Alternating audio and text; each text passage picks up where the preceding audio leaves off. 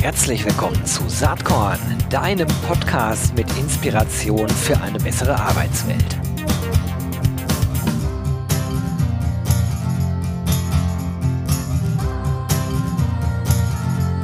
Hallo und herzlich willkommen zum Saatkorn Podcast. Spannende Episode heute, zumindest für mich, ich hoffe auch für alle ZuhörerInnen, denn ich spreche mit einer Kollegin. So könnte man das fast sagen. Sie ist nämlich CEO, äh, PR and Brand Verantwortliche ähm, bei äh, ihrer eigenen selbst gegründeten Agentur Mashup Communications. Die, die Mashup Communications kennen, wissen auch, mit wem ich dann rede. Es ist Miriam Rupp. Herzlich willkommen, Miriam. Hallo Gero, hallo Herr Kollege. genau. Also so ganz stimmt es nicht. Du bist ja wirklich selbstständig mit Mashup Communications und äh, ich bin ja Angestellter in einem Konzern. Ich glaube, da gibt es schon Unterschiede, aber ich glaube, im Agenturdasein wiederum ist dann vieles ähnlich. Da kommen wir vielleicht auch nachher drauf zu sprechen, insbesondere wenn es um das Gewinnen und Binden von Talenten geht. Mhm. Aber bevor wir da hinkommen, stell dich doch einfach mal vor. Wie ist es denn überhaupt zur Gründung von Mashup Communications gekommen? Das ist ja inzwischen auch schon etliche Jahre her. Ne? ist es tatsächlich. Ich komme mir manchmal auch ein bisschen alt vor, wie Oma, die vom Krieg erzählt. Aber ähm, genau, wir ähm, Mashup gibt's jetzt seit 13,5 Jahren, 13, 14 Jahre. 2009 habe ich das gegründet, in einem blutjungen Alter von 24 Jahren. Ähm, und äh, eigentlich aus einer Motivation heraus, dass ich habe vorher in einer anderen Agentur gearbeitet und fand das so von der von dem, was ich so inhaltlich mache, auch äh, sehr spannend. Aber ich glaube, ich bin halt so ein Mensch, der ja so ein bisschen gegen die Konvention äh, auch so am besten funktioniert, ein bisschen anti-autoritär und ich bin einfach nicht jemand, der, ich glaube, ich bin keine gute Angestellte, sagen wir es mal so. Und ähm, das, von der Wertewelt damals hat das alles nicht so gepasst und ähm, genau, da habe ich gedacht, ich probiere das einfach mal selbst mit dem, was ich kann und habe dann Mashup gegründet, ähm, erstmal alleine und dann äh, circa ein Jahr später äh, kam meine auch damals ehemalige Kollegin Nora Feist dazu. Die war eigentlich in der Zwischenzeit in Elternzeit, also wir haben beide so unser Baby gehabt in der Zeit und genau, seitdem sind wir eigentlich ganz ähm, gemütlich mit ne, Höhen und Tiefen, aber quasi gemächlich, organisch, so als Inhaber geführte Agentur über die letzten 13 Jahre gewachsen. Wir sind jetzt so circa 20 Leute ähm, hier in Berlin am Rosa-Luxemburg-Platz. Und ja, so kam das damals mega Story, auch, auch irgendwie mutig mit 24 sowas zu gründen und irgendwie auch wieder nicht, weil nee. äh, man hat wahrscheinlich noch keine Familie gehabt und äh, ähm, man hat sozusagen nichts zu verlieren. Genau, ja. was nichts zu verlieren, kannst einfach losrocken. Äh, ich habe das trotzdem damals nicht gemacht, du hast es getan, also äh, äh, Hut ab dafür und es hat sich offensichtlich total gut entwickelt. Also 13 Jahre oder 13,5 Jahre ist ja echt eine lange Zeit, 20 Mitarbeitende, um die 20 Mitarbeitende sehr coole Story. Und Story ist auch das Stichwort, denn Storytelling ist, glaube ich, so dein Kernthema, dein Leib- und Magenthema. Kann man das so sagen? Ja, auf jeden Fall. Also da, da gehe ich auf und da treibe ich auch meine ganzen KollegInnen mit an. Äh, manche können es auch nicht hören mehr, aber ist für mich auf jeden Fall ganz klar, dass da die Reise hingeht und es macht auch unglaublich viel Spaß, mehr als ohne Storytelling. Was ich ähm, daran ganz interessant finde, also Storytelling, ich glaube, das kann man echt so sagen, ist auch heute wichtiger denn je. Ne? Wenn wir überlegen, wie die Medienlandschaft sich entwickelt hat, wie insbesondere auch Social Media inzwischen in der ganzen äh, Business-Welt nicht mehr wegdenkbar ist, da geht natürlich irgendwie alles um Storytelling. Jetzt hast du aber mhm. schon sehr früh angefangen mit dem Thema, hast äh, auch, auch vor etlichen Jahren wiederum, ich glaube 2016 ein Buch dazu mhm. veröffentlicht oder dein erstes, ich glaube, es gibt sogar zwei Bücher von dir, ne? Es ist das gleiche Buch in zwei verschiedenen ah, Fassungen, genau. Okay. Also es hatte jetzt gerade ein Update bekommen, jetzt 2022. Ja. Und muss es das komplett umschreiben oder? Gott sei Dank nicht, nein. Ja, Aber es war schon ähm, auffällig. Also ich habe ja damals, als ich, ich habe es ja 2015 angefangen zu schreiben, dann bezieht man sich auf Kampagnen von 2013, ja. 2014, ne? Und das ist einfach alles wirklich. Da kann sich erstens kaum noch jemand dran erinnern und zweitens ist da einfach inhaltlich so äh, ein großer Wandel geschehen. Ähm, wenn man die ganzen Themen Purpose, Diversität, Inklusion und so weiter, das war merkt man wirklich einen extremen Unterschied in den Kampagnen heutzutage noch im Vergleich zu vor acht Jahren.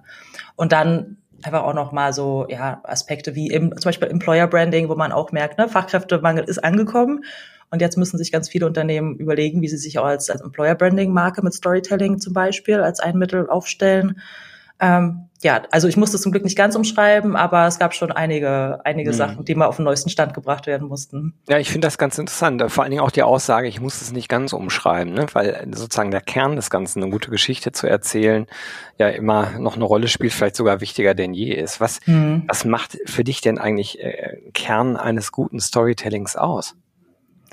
Ähm, an sich, ich weiß gar nicht, ob man sagen, ein Storytelling. Für mich ist Storytelling ja quasi ein Tool. Ich kann das ja, ja im mhm. Marketing einsetzen, wie ich es auch als Anwalt oder als Lehrerin oder sowas einsetzen kann. Das ist ein Mittel, mit dem man ähm, das äh, quasi ähm, das, was man erzählen möchte, das, was man rüberbringen möchte, was hängen bleiben soll, mit mehr Emotionen, mit mehr ähm, Konkretheit ähm, aufwerten kann einfach. Ähm, manchmal auch mit Humor zum Beispiel, manchmal auch mit dem Gegenteil davon und die Leute zum Weinen zu bringen und so. Da gibt's ja auch schöne Kampagnen, ne, wo man sich dann ein bisschen heimlich am Computer irgendwie dabei erwischt, wie man dann doch ein Tränchen verdrückt oder so. Also an sich sind ja auch nicht immer die großen Kampagnen und die Videospots oder sowas. Das kann ja auch im ganz Kleinen gelebt werden. Ne? Einfach mhm. auch mit solchen Sachen weg von diesem Buzzword-Bingo, weg von diesem hochgetrabenen, anonymen Sprech ähm, mehr hin zu mehr Authentizität, Ehrlichkeit und so weiter. Und es klingt zwar so eingänglich eigentlich, aber das ist tatsächlich was, was viele Unternehmen, gerade ältere, wieder lernen müssen. Mhm. Und ne, dann, womit sie dann gerade beim Thema Employer Branding, aber auch in ihrem Marketing ähm, ja, so ein Umdenken stattfinden muss. Und das muss man manchmal auch einfach ganz klassisch lernen. Ich habe ja persönlich den Eindruck, dass äh, der Grund dafür, ähm, dass Authentizität eigentlich eine größere Rolle spielt oder viele der anderen Themen, die du eben erwähnt hast, Diversity, äh, Inklusionsthemen, äh, dass das eigentlich auf einem gesellschaftlichen Wandel beruht. Ne? Also wir mhm. verändern uns als Gesellschaft und damit verändern sich natürlich auch Anforderungen an Unternehmen und insbesondere dann äh, implizit auch die Anforderungen, wie Werbekampagnen gestaltet werden, damit sie überhaupt einen Widerhall finden können. Mhm. Ähm, das ist zumindest so meine Sicht darauf. Willst du das unterschreiben oder sagst du, ja, das, äh, nee, hat nicht unbedingt nur was damit zu tun? Nee, würde ich auf jeden Fall unterschreiben. Also ich glaube, die Beginne davon waren auch einfach schon mit dem ähm, Erstarken von Social Media zu sehen, ne? mhm. ne? weil man einfach, man kann eben nicht mehr wie in den 80er, 90er Jahren irgendwas behaupten als Unternehmen und einfach sagen, man ist besser als herkömmliche, herkömmliche Waschmittel oder sowas. Ne? Das zieht einfach nicht, weil das ist überprüfbar und die Leute haben eine Plattform, ihre Meinung sich zu Produkten, zu Arbeitgebern und allem Möglichen zu äußern und man muss halt Teil dieses, dieser Konversationen werden und das ist ja schon ein großes ähm, ja, Vehikel sozusagen gewesen. Und jetzt kommen nochmal andere gesellschaftliche Veränderungen dazu. Und das, ja, das spiegelt sich wieder. Es ist manchmal ähm, als aus aus Brand Storytelling Sicht ist man dann immer quasi eher eher hinten dran. Ne? Es gibt wenige Brands, die wirklich gesellschaftlichen Wandel selbst vorantreiben, sondern man guckt einfach, dass man das auf jeden Fall abbildet. Ne? Aber das ist definitiv äh, wird es getrieben von allem, was in der Welt gerade auch in der Gesellschaft passiert. Was ich äh, daran so spannend finde, das hat jetzt natürlich was sozusagen mit meiner eigenen beruflichen Genese zu tun. Ich äh, mhm. schwurbel seit 20 Jahren in diesem Feld Arbeitgeberattraktivität rum. Also Employer Branding gab es ja vor 20 Jahren noch gar nicht den Begriff, mhm. ähm, hat sich dann erst entwickelt. Nur in dem Kontext, wenn es darum ging, Mitarbeitende zu gewinnen und zu halten, war Authentizität halt immer schon total wichtig. Mhm. ehrlich gesagt war eine Sinnerfüllung auch immer schon nicht ganz unwichtig. Da sind wir beim Thema Purpose. Und ich war einigermaßen überrascht, als dann in den letzten drei, vier, fünf Jahren, würde ich sagen, immer mehr diese, diese Begrifflichkeiten auch überhaupt in, in äh, generelle Brand-Diskussionen schwappten, ne? wo ich mal dachte, ja, aber so war es ja eigentlich schon immer. Stimmt natürlich für Employer Branding, für Personalmarketing, Recruiting oder sollte stimmen. Auch da gibt's ja andere Beispiele, die vielleicht jetzt dann da nicht so ideal sind. Äh, aber ich, mir fällt jedenfalls auf, dass das im allgemeinen Branding äh, halt auch total zunimmt. Ne? Also dieses mhm. Ebene, dieses überprüfbare, ähm, das Thema glaubwürdige Geschichten, ja, cool und sexy zu erzählen, logisch, aber am Ende eben auch so, dass man sie glauben kann. Das äh, genau. ist, glaube ich, der Punkt.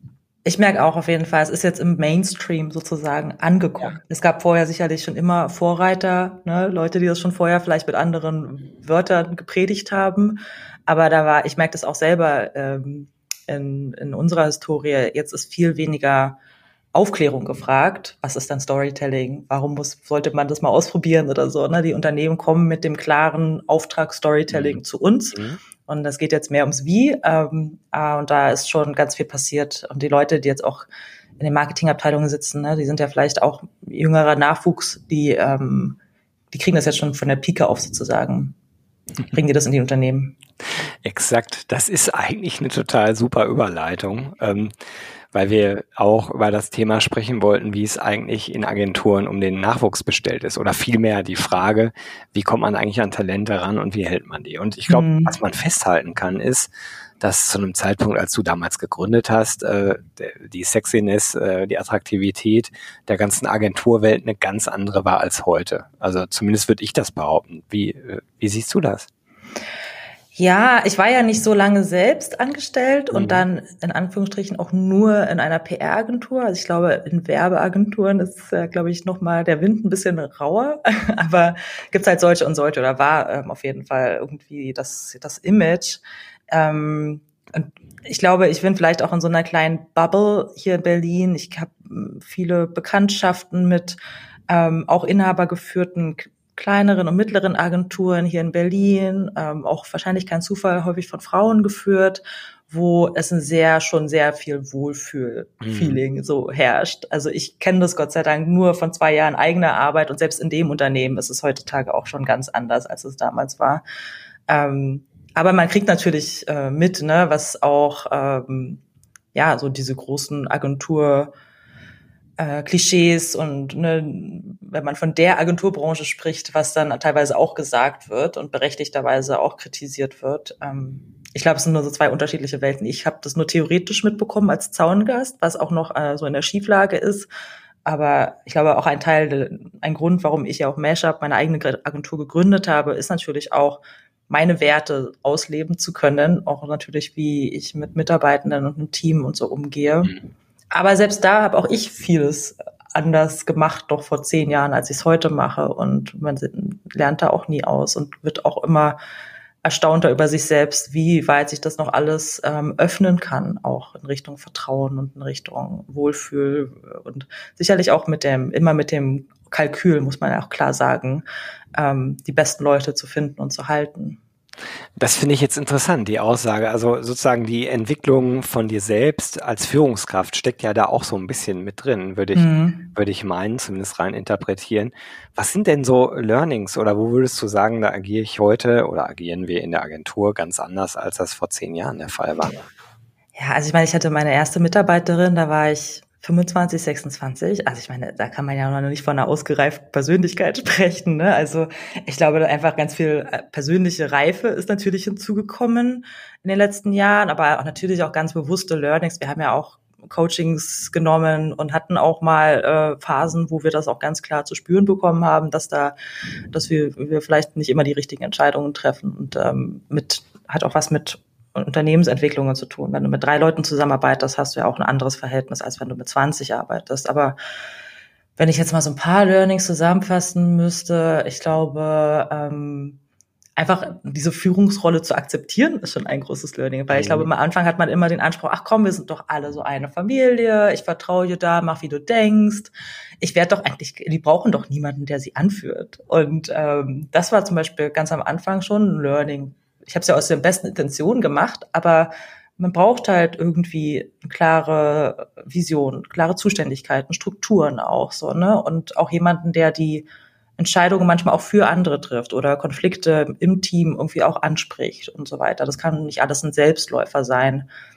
Ähm, war mein Learning damals. Selbst, selbst, selbst das kann man auch immer wieder hinterfragen. Und dann sind es natürlich so gewisse Soft Skills, die sich einfach auch durch die Erfahrung verändern, was auch so Feedback-Kultur und Wertschätzung angeht. Ne? Wir sind ja auch so typisch deutsch erzogen, so nicht, nicht, ähm, nicht geschimpft ist schon genug gelobt und so weiter. Ne? Also dass aber auch noch mehr aus sich rauskommt, was das angeht. Das ist auch eine Übungssache und macht auch Spaß, aber es ist nicht so im Blut gewesen. Spannend.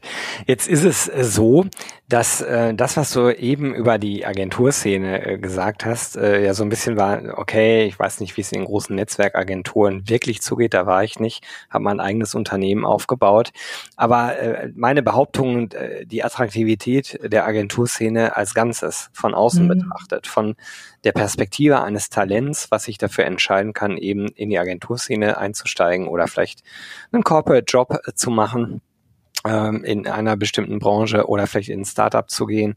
Ich glaube, dass man schon sagen kann, dass Agenturen da nicht oft mehr auf Platz eins äh, mhm. immer unbedingt abschneiden. Das heißt, äh, wie für alle anderen Branchen äh, ist es natürlich für uns jetzt auch nicht einfacher geworden, Menschen zu gewinnen und zu halten. Und äh, was sind da so Ansätze bei Mashup Communications, äh, wo ihr vielleicht gesagt habt, wir machen bestimmte Dinge mal anders als andere? Mhm. Also eine Sache inhaltlich ist natürlich das Storytelling. Also tatsächlich kommen viele zu uns, weil sie darüber auch mehr lernen wollen. Mhm. Ähm, wir haben ja auch unsere eigene Trainee-Ausbildung, was wir ein großer Fokus ist und ähm, das ist ein Motivator von der inhaltlichen Sache. Aber ähm, ja, vom ganzen Wie, äh, was wir da noch so ausprobieren und machen, ähm, wird das Spielfeld irgendwie immer größer. Und natürlich muss man sich immer mehr überlegen. Das fing an vor drei, vier Jahren, dass wir halt offiziell ein Workation-Programm ins Leben gerufen haben. Das gab es zwar informell schon immer, weil ich zum Beispiel seit zehn, elf Jahren zwischen Kapstadt und Berlin pendele und ich ja. immer gesagt habe, wenn ihr irgendwo mal für zwei Monate nach Brasilien wollt, dann macht es doch, arbeitet doch ja. von da aus, müsst ihr ja keinen Urlaub nehmen. Hat aber erst funktioniert, nachdem man das wirklich so formell in ein Programm irgendwie gegossen hat. Dann haben die Leute das tatsächlich erst angenommen. Jetzt ist es ja quasi sowieso eigentlich gang und gäbe nach Corona. Ähm, freut mich für viele andere Unternehmen, die das ihren Mitarbeitenden anbieten, aber ist natürlich so als Alleinstellungsmerkmal so ein bisschen verloren gegangen, obwohl wir es natürlich weiterhin machen. Und dann ähm, ging mit Corona natürlich die ganze Diskussion auch los, wie werden wir in Zukunft zusammenarbeiten und haben da mit unserem Team auch ganz viel drüber gesprochen, weil ne, das sind halt so viele Konflikte, äh, Zielkonflikte. Auf der einen Seite wollen wir die Begegnungen haben, wir mögen uns ja als Menschen, wir brauchen den kreativen Austausch, aber wir haben halt keine Lust auf die Pendelei und jeden Tag ins Büro zu kommen zum Beispiel. Ne? Wie lösen wir das? Oder äh, wir haben halt gemerkt, ne, dadurch, dass wir viel zu Hause waren während Corona, ähm, ist irgendwie so, gewisse Sachen sind praktischer, wenn man sich am Nachmittag erstmal mit dem Kind beschäftigen kann oder mit der Wäsche und dann wieder weiterarbeitet. Also das ganze Thema flexiblere Arbeitszeiten und so. Und gemündet ist das jetzt zum Beispiel neben noch so Sportprogrammen und ne, viel Tralala an Benefits, Massagen. Ähm, gemündet ist jetzt die, für uns die größte Freude und natürlich auch Challenge, in, dass wir gesagt haben, ach komm, wir haben gar keinen Bock auf die Diskussion. Wir machen hier komplett Vertrauensarbeitszeit. Ne? Am Ende mhm. gibt's halt irgendwie, jeder weiß ja, was, äh, wir haben ja ein Pensum, wir haben Kapazitäten, die bleiben gleich. Ähm, aber ich meine, wenn der eine schneller ist als der andere und dann sich den Nachmittag freischaufelt oder sonst am Abend besser arbeitet, sollen sie doch. Also habe ich vorher haben wir auch immer versucht zu schützen und man sagt, bitte nicht einmal abends arbeiten, bitte nicht am Wochenende. Das ist nicht die Kultur, die wir haben wollen. Mhm. Aber manche Leute sind dadurch entspannter, weil sie sagen, aber dann habe ich am Nachmittag Zeit für Sport und ich setze mich gerne, ich bin abends kreativer zum Beispiel. Ne? Und dann ist eine ganz logische Schlussfolgerung auch gewesen, weil dann fängt man ja an, auch da kann ja die einzelnen Arbeitstage gar nicht mehr definieren. Ist das jetzt ein freigenommener Vertrauensarbeitsfreitag, weil man halt schon vorgearbeitet? Ist das jetzt noch ein Teilzeitfreitag, der freigenommen wurde, oder ist es ein Urlaubstag? Mhm. Da kann man, da, da verschwinden ja komplett die Grenzen. Und dann haben wir gesagt, da müssen wir per Urlaub eigentlich nachzählen. Da müssen wir jetzt auch nicht mehr jeden Urlaubstag zählen und haben jetzt auch Vertrauensurlaub eingeführt. Wann habt ihr und das gemacht mit dem Vertrauensurlaub? Wie lange gibt's das schon? Seit diesem Anfang diesen, diesen ah, Jahres. Okay. Mhm. Ja, habt ihr ja schon die ersten Erfahrungen gesammelt. Wie läuft das so? ja, also ähm, ich glaube natürlich, die Diskussionen auch intern sind da sehr unterschiedlich. Manche haben eher Angst, dass sie dann irgendwie die sind, die dann die Arbeit der anderen machen mhm. müssen. Manche planen schon irgendwie die nächsten sechs Wochen oder so, ne, freuen sich da riesig drauf. Also es ist natürlich mit gemischten Gefühlen oft gestartet, ist auch ganz klar, aber wir haben auch ein paar Rahmenbedingungen gesetzt, ne? Also dass man sagt, okay, welchen Vorlauf muss es geben für äh, ne, äh, dass man es einplanen und eintakten kann. Wir haben auch tatsächlich pro Urlaubssession ein Maximum von einem Monat. Ne? Also länger mhm. sollte man dann ja. am Stück nicht Urlaub nehmen. Es geht ja auch nicht darum, dass die Leute jetzt ein halbes Sabbatical draus machen, sondern es geht am Ende auch wieder um so eine Entlastung auch, weil dann zählt man jeden Urlaubstag, ob man da noch irgendwie zwei Tage vor Weihnachten schon frei nehmen kann. Und das ist ja auch eine unnötige Diskussion so. Und dann auch manch einer nimmt sich dann vielleicht auch mal, gerade in Zeiten, wo weniger los ist, mal auch ein, zwei Tage frei und kann auch da die Batterie auftanken. Und es muss ja nicht immer ein, ein Urlaub mit wegfahren oder sowas mhm. sein. Ähm, die Erfahrungen sind erstmal, also es wird, glaube ich, ganz unterschiedlich angenommen, je nachdem, wie reiselustig auch die Leute sind. Ich glaube, manche Leute trauen sich auch noch nicht so ganz. Ähm, äh, da müssen wir dann mal am Ende des Jahres äh, auswerten, wie äh, auch dann so ein bisschen die Statistiken aussehen. Ähm, und wir haben auch gemerkt, es gibt so ein paar Sachen, also dass dann vielleicht manche Urlaube zu schnell ineinander übergingen, dass die Teams sich dann teilweise nur die, die, die Klinke in die Hand ja. gegeben haben untereinander und dann, also auch von den Übergaben ja tatsächlich Informationsverluste gab und so, dass dann, wo man dann auch zukünftig schauen muss, dass man da mehr Puffer einplant und dass man auch mal wieder ein bisschen Ruhe reinkommt und nicht ständig Bewegung ist, dass ständig immer irgendwer weg ist. So eine Sachen. Aber das sind kleine strukturelle Sachen so. Und wir, am Ende des Jahres wollten wir mal eine Auswertung machen. Ähm, wie sich das jetzt zum Beispiel auf Krankheitstage ausgewirkt hat. Mhm. Jetzt wirklich, am Ende ist es ja auch dafür da, dass die Mitarbeitenden glücklicher, ausgeglichener, zufriedener sind. Sollte sich ja auch in zum Beispiel solchen Faktoren widerspiegeln, dass sie dann zum Beispiel weniger krank waren. Und das wäre mal eine interessante Beobachtung. Ähm, und natürlich müssen wir auch gucken, wer da vielleicht zu wenig Urlaub noch. Also es gibt ja sowieso gesetzlich festgeschriebenen Urlaub. Das halten wir auch äh, so ne, fest. Es, mhm. es wird auch nochmal unterschieden, dass wir auf jeden Fall feststellen können, dass dieser Mindesturlaub auch genommen wird oder auch dann übertragen wird und so weiter. Und ja, ist schon spannend, aber ähm, ja, wir müssen da, glaube ich, noch ein bisschen äh, gucken, wie sich das über das ganze Team irgendwie auch gerecht verteilt, sozusagen. Ich finde es mega spannend, weil die Leute, die ja immer schnell sagen, das kannst du nicht machen, äh, dann ist ja keiner mehr da. Ich glaube, die Angst muss man ja gar nicht haben. Also mhm. das hängt so ein bisschen vom Menschenbild ab, glaube ich. Hm. Jetzt seid ihr natürlich von der Größe her so überschaubar, dass man jeden wirklich noch, noch kennt bei 20 Leuten und hm. es einschätzen kann und die Kultur auch sehr stark prägen kann ne? und, und ja. äh, dann sehr guten Dialog führen kann. In größeren Strukturen oder wenn du Teil eines Konzerns bist, wie bei uns, wo dann auch ein Betriebsrat mitredet, dann, dann hast du eine ganz andere Herausforderung und kannst so ein Experiment leider nicht mal eben so machen. Ich finde es super und meine These wäre immer, dass Menschen in der Regel ja arbeiten gehen, auch für ihre eigene, für ihre eigene, ähm, wie soll man sagen, für ihr Selbstwertgefühl. Sie wollen also mhm. irgendwie was Gutes erreichen, was Sinnvolles tun, einen Beitrag leisten. Und wenn man mhm. von dem Bild ausgeht, ich glaube, dass die meisten Menschen so gepolt sind, da muss man, glaube ich, nicht so eine große Angst haben, dass es ausgenutzt wird. Und bei dem, was du jetzt gerade gesagt hast, ich fand die Antwort total gut, weil die, weil die so ein bisschen unfertig im besten Sinne werk, äh, wirkte, äh, ist ja auch nicht fertig. Ich hab's ja, ihr habt es ja noch gar nicht ausgewertet. Ne? Also hm. Groß und Cons, aber vor allen Dingen auch, äh, wie schaffen wir jetzt ein Regelwerk, was bestmöglich äh, äh, sozusagen möglich macht, ähm, dass Individualbedürfnisse und organisationale Bedürfnisse bestmöglich übereinkommen. Das ist, das ist ja, denke ich, das, was am Ende dahinter steckt. Du willst halt niemanden frustrieren, du willst auch die Kunden nicht frustrieren, du willst ja als Agentur erfolgreich sein. Also wie managt man das am Ende? Ne? Das äh, ja. finde ich, find ich sehr spannend. Vielleicht äh, müssen wir uns da echt in einem Jahr nochmal drüber unterhalten, wenn ihr noch klarer seht, was daran gut ist und was vielleicht auch in der Tat äh, so Grundlagen-Learnings sind, wo man sagen kann, grundsätzlich funktioniert das, aber man muss auf folgende Punkte achten. Ein paar davon hast du ja gerade erwähnt. Also Chapeau finde ich sehr cool, das so zu machen. Ja, ich denke, in einem Jahr können wir da sicherlich noch mehr Learnings teilen. Was mich mal interessieren würde, hast du denn das Gefühl, dass sich das äh, auf äh, sozusagen das Recruiting-Thema positiv auswirkt? Oder ist das noch gar nicht so, dass ihr damit hausieren geht und sagt, hey, das gibt's bei uns?